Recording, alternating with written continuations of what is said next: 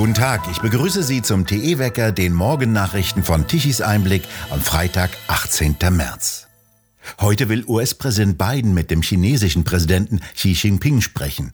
In einem Telefonat will er seinen chinesischen Amtskollegen überzeugen, mehr Druck auf Moskau auszuüben, damit der Ukraine-Krieg beendet werde. Bisher hat Peking öffentliche Kritik an Putin vermieden. China hat lediglich öffentlich erklärt, die Diplomatie zur Beendigung der Kämpfe zu fördern.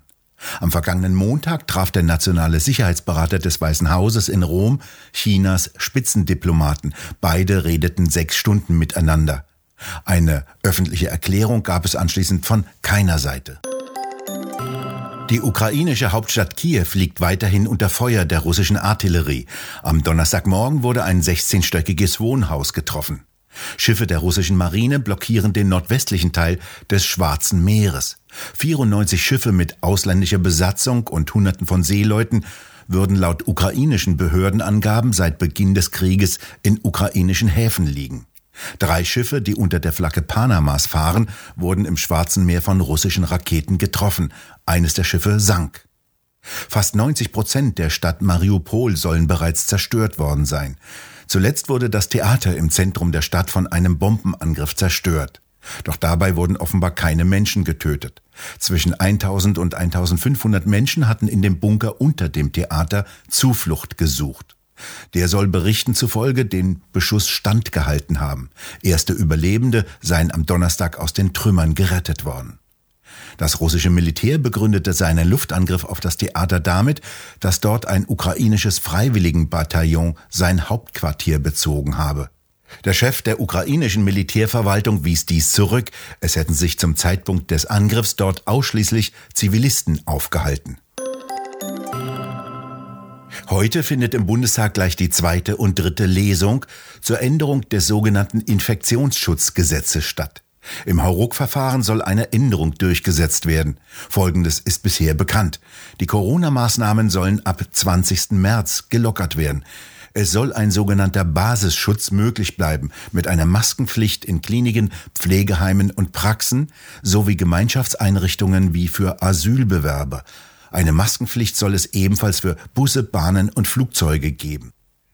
Die Bundesländer sollen für sogenannte Hotspots weitere Einschränkungen möglich machen können. Darunter sollen 2G und 3G-Regeln fallen und Abstandshaltungen im öffentlichen Raum. Um 12.30 Uhr heute kommt der Bundesrat zu einer Sondersitzung zusammen und befasst sich ebenfalls mit dem sogenannten Infektionsschutzgesetz. Er sei für eine Impfpflicht, twitterte Kanzler Scholz und führte den nächsten Herbst und Winter als Grund an. Die AfD legte einen Antrag gegen eine Impfpflicht vor. Fraktionschefin Alice Weidel rief die Befürworter der allgemeinen Impfpflicht auf, ihre Vorschläge zurückzuziehen. Sie reiten ein totes Pferd, bitte steigen Sie ab, sagte sie wörtlich. In nahezu allen europäischen Nachbarländern wurden sämtliche Corona-Beschränkungen aufgehoben.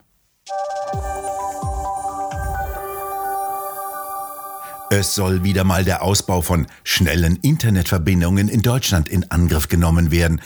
Das sagt diesmal Volker Wissing.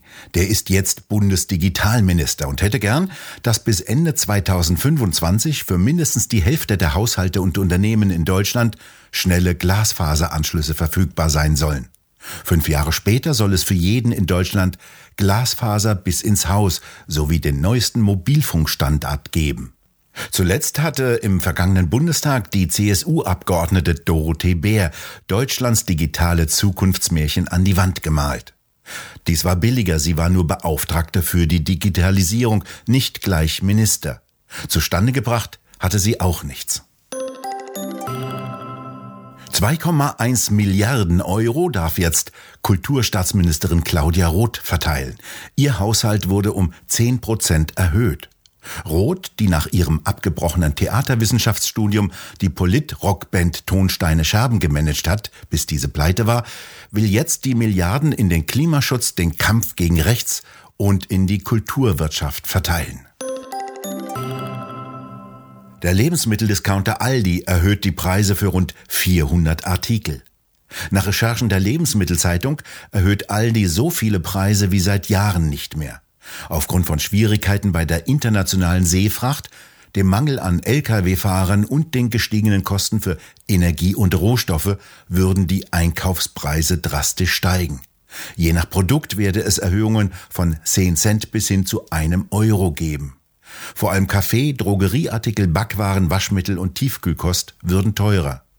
In der Regel folgen die anderen Discounter den Preiserhöhungen von Aldi. Bereits jetzt liegen nach Angaben des Statistischen Bundesamtes die Verbraucherpreise um 5,1 Prozent über dem Vorjahresniveau. Deutlich gefallen sind in dieser Woche die Preise für Rohöl. Ein Barrel liegt wieder unter 100 US-Dollar, nachdem der Preis zwischenzeitlich auf 123 Dollar geklettert war.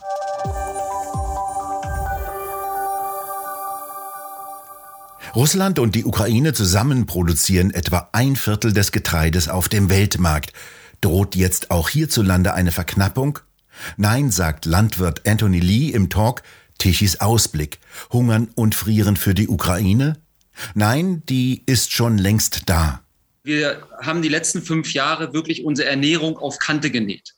Wir haben Glück gehabt, dass es im, weder auf der Nordhalbkugel noch auf der Südhalbkugel zu größeren Dürren gekommen ist. Ich sage bewusst größere Dürren hatten wir oder Totalausfälle. Die Ukraine selbst ist mit 50 Prozent des gesamten Weizens, das dort exportiert wird, für 270 Millionen Menschen, hungernde Menschen auf, diesem Welt, auf dieser Welt verantwortlich. Die, ähm, die, ähm, die Vereinten Nationen verteilen dieses. Es ist nicht mehr da. Und ich möchte nochmal sagen, selbst wenn jetzt heute oder heute Nacht ein Friedensvertrag geschlossen werden würde, ähm, mhm. es ist nichts bestellt. Jetzt würden die Landwirte draußen sein. Es werden viele Sommerungen, also jetzt im Frühjahr wird viel ausgesät. Äh, ist, ist, wir haben Kontakte zu ukrainischen Landwirten. Ähm, es ist kein Diesel da. Der, der, der Dieselkraftstoff ist natürlich für das Militär geblockt. Es wird nichts kommen. Darauf ja. können wir verzichten. Und noch ein letzter Satz, ganz kurz. Seit vorgestern ähm, gibt es einen kompletten Exportstopp aus Russland für Weizen. Wir waren vorher schon, oder Russland hat vorher schon Exportzölle in Höhe von 80 Dollar pro Tonne seit Monaten herausgegeben. Das heißt, es ist physisch, physisch einfach nichts da. Ähm, gestern gab es einen offenen Brief von allen wichtigen NGOs, NABU, BUND, WWF, Deutsche Umwelthilfe, an unseren neuen Landwirtschaftsminister ähm, mit, mit der klaren Aussage, dass sie eingestehen, es, gibt, ähm, Hunger, es wird Hungersnöte geben. Wir sollen zehn Prozent unserer Agrarflächen in Europa aus der Produktion herausnehmen, stilllegen dann sollen wir auf 50 Prozent unserer Pflanzenschutzmittel verzichten. Das ist ungefähr so, als ob den Arzt sagen, du hast nur noch 50 Prozent deiner Medikamente für die kranken Patienten. Sieh zu, dass du damit klarkommst. Das sagt man uns auch. Man nimmt uns das Handwerkzeug also komplett aus der Hand. Und das nächste ist, dass man halt auf 25 Prozent europaweit und in Deutschland auf 30 Prozent auf Bio umstellen will. Ähm, ich muss das nochmal so sagen, weil das weiß halt nicht jeder. Wenn ich hier auf Bio umstelle, dann ernte ich maximal die Hälfte. Wenn ich Pech habe, ernte ich auch gar nichts, weil dann hat, hat man halt mal so einen Schädlingsdruck und da guckt man halt zu, wie sein teurer Weizen, nehmen wir jetzt mal das Produkt Weizen oder Raps, vollkommen egal, einfach aufgefressen wird. Gehen Sie, wir haben noch nie eine Missernte gehabt äh, seit dem Zweiten Weltkrieg in Europa, weil wir halt so gut und so moderne Landwirtschaft machen können. Und wenn wir hier ein Hektar, und ich ernte hier, wenn ich ein gutes Jahr habe, zehn Tonnen Weizen auf einem Hektar, weil wir hier Gunststandorte haben. In Russland ernten sie zweieinhalb Tonnen, als Beispiel nur. Heißt also, jeden Hektar, den ich hier stilllege, muss mit dem Vierfachen woanders auf der Welt wieder ur urbar gemacht werden. Die vollständige Diskussion können Sie sich im Talk Tichys Ausblick auf der Webseite tichiseinblick.de anhören. Wir kommen jetzt in eine also Phase hinein, wo der Ausnahmezustand die Normalität sein wird. Ja, wir werden ab jetzt immer im Ausnahmezustand sein. Also die, der Klimawandel wird zwangsläufig mehr Pandemien bringen. Mehr Pandemien werden also die Wirtschaft belasten, also unterbrechen. Äh, wir kommen in eine Situation des globalen Wassermangels hinein und Kriege für Wasser sind fast unvermeidbar. Es sind riesige Wanderungen also zu äh, erwarten. Sollten Sie irritiert sein, dies ist Karl Lauterbach. Der ist tatsächlich Bundesgesundheitsminister und soll mit über eine Impfpflicht entscheiden. Er fordert den Ausnahmezustand für immer.